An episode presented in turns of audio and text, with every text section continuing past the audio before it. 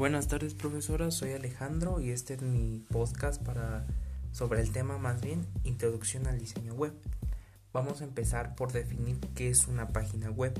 En este caso es un documento electrónico adaptado particularmente para la web que contiene información específica de un tema en particular y que es almacenado en algún sistema de cómputo que se encuentra conectado a la red mundial, que en este caso es lo que todo el mundo conoce que es el internet. Este también tiene la característica peculiar de que el texto se combina con imágenes para hacer el documento un poco más dinámico y permita que se pueda ejecutar diferentes acciones.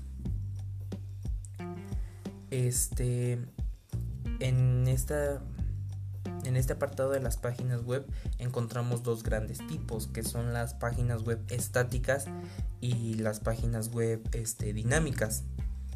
Una página web estática son básicamente informativas y están enfocadas principalmente a mostrar una información permanente donde el navegante se limita a obtener dicha información sin, una interacción o, o, no interactúa con la, con la página vista.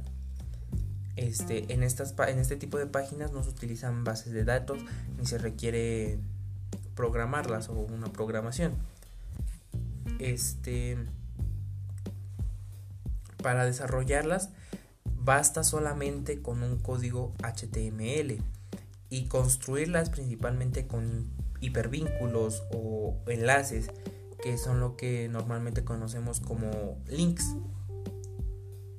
Algunas de las características de la dicha son ausencia de movimiento y, funcionalidades, a absoluta opacidad a los deseos o búsqueda del visitante de la página, entre otras, claro está.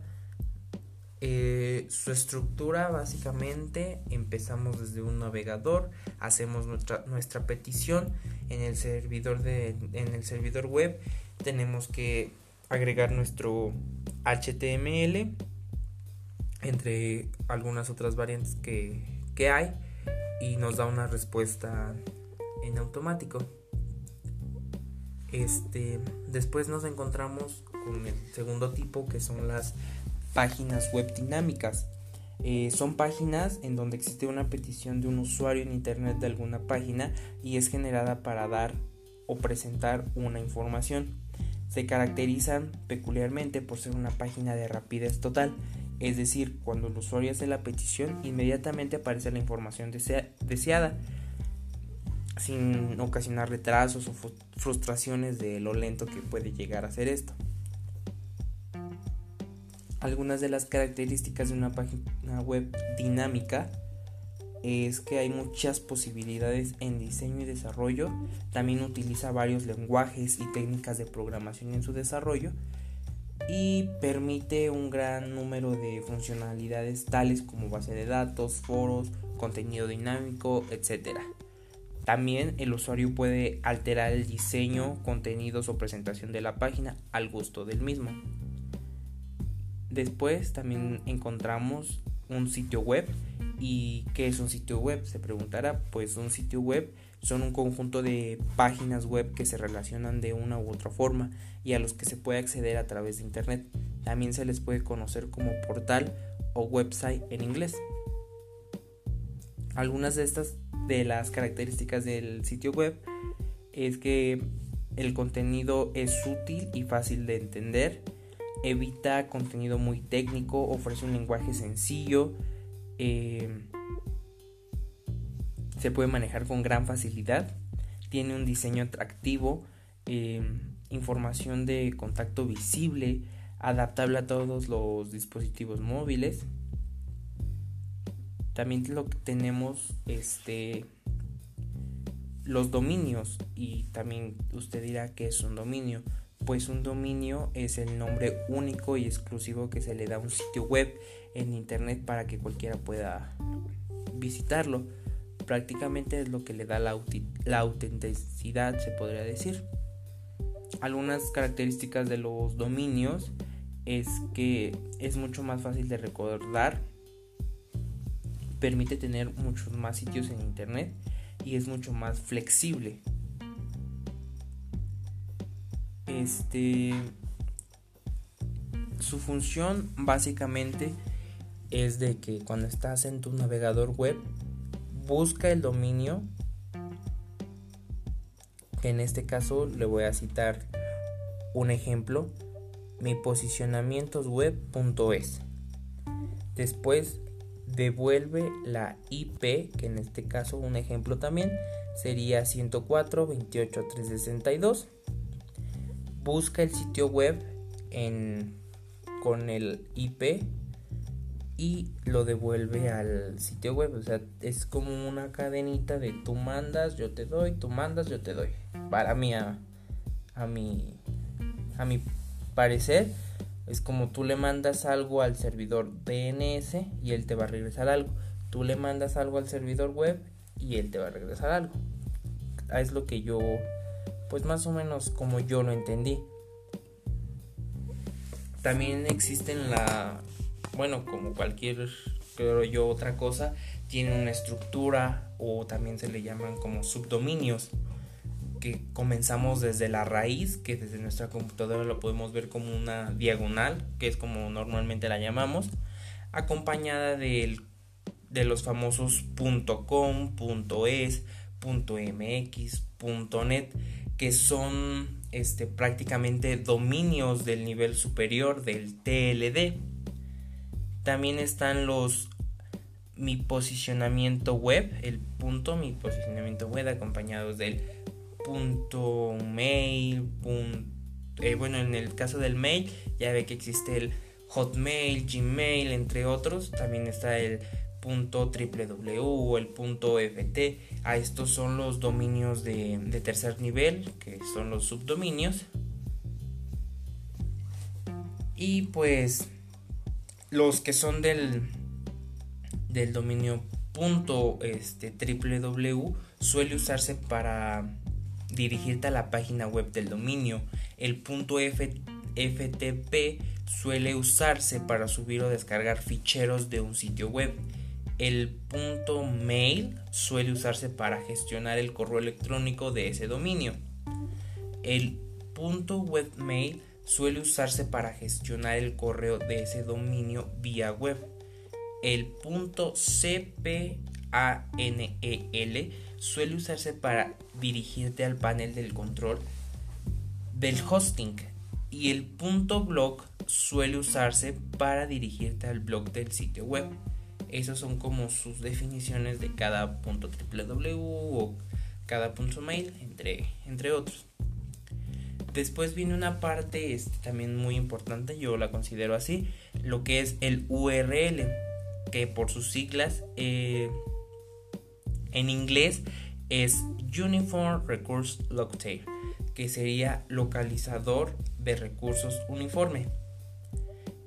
Y pues la básicamente un, un, concepto que se le podría dar es que es la dirección única y específica que se asigna a cada uno de los recursos que hay en internet. En este caso sitios web, páginas web, textos, fotos, videos, entre otros. ¿Para qué nos sirve un e URL?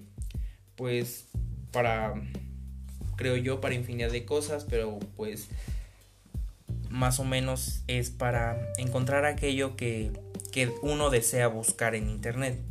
Por ejemplo, si queremos llegar hasta la página, no sé, de significados o, o, una página donde nos dé conceptos de las palabras, hacemos este, nos vamos a nuestro navegador, nos vamos a la barrita y ponemos este, un ejemplo, podría decir la dirección de, de la página, podría ser https dos puntos diagonal diagonal www.significados.com diagonal url diagonal. Eso es un ejemplo. Este esta dirección se compone del famoso https que sería el protocolo de acceso a las páginas de internet. También va acompañado del www que es la dirección del recurso eh, la palabra significados sería el nombre del dominio de nuestra página y el punto .com es el tipo de dominio que se le denomina en pocas palabras la estructura de una dirección URL va desde el protocolo, servicio, dominio, este tipo de dominio y país, ruta y nombre de archivo. Eh, después encontramos lo que es el hosting. Un hosting es un servidor este, de alojamiento para un sitio web. Ah, en otras palabras, es el espacio de almacenamiento en servidores que, que hace que tu sitio web esté en línea las 24 horas del día. 24/7 prácticamente. ¿Cómo funciona y para qué sirve el hosting web? Un ejemplo, cuando algún familiar conocido o persona eh, quiere visitar tu casa, primero obtiene tu dirección. Luego sigue indicaciones y va a llegar al lugar. Entonces, anfitriones e invitados comparten un mismo espacio, que en este caso sería tu hogar. Podríamos decir que tu sitio web es el hogar, el dominio, tu dirección web, la ubicación y el hosting es el inmueble o edificio donde se encuentran, que en este caso es una casa. Retomando el ejemplo, así es como la mayoría de las personas no construye su propia vivienda ni puede garantizar que cuente con servicios básicos, aunque tuvieras fondos para comprar tu propio servidor y contratar una conexión a internet muy potente, esta podría no ser la mejor solución, pues la cantidad de trabajo y conocimiento especializado para hacerlo funcionar te costaría más tiempo y dinero. Por eso, contratar un hosting web es la vía más inteligente.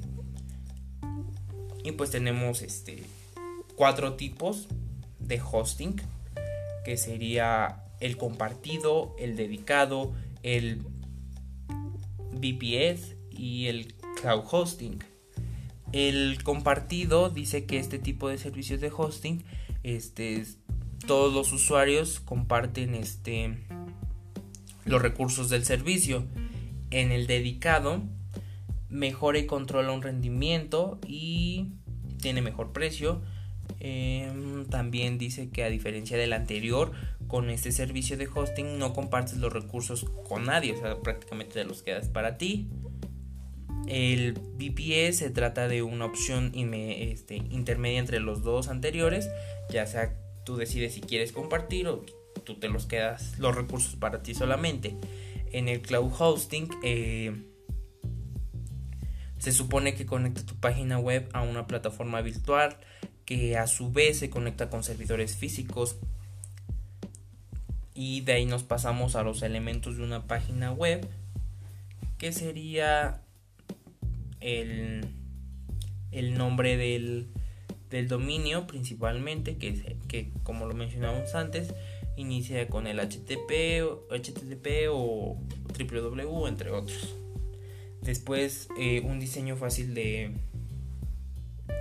de navegador que sería como la presentación. Después vendríamos con páginas internas un pequeño logotipo menús textos persuasivos imágenes complementarias dato de contacto botones de redes sociales formulario de contacto llamadas a la acción ah, como tus este tus números de de teléfono se, podría decir ah, un mapa de, ubicación, claro, este, páginas complementarias y herramientas para estadísticas.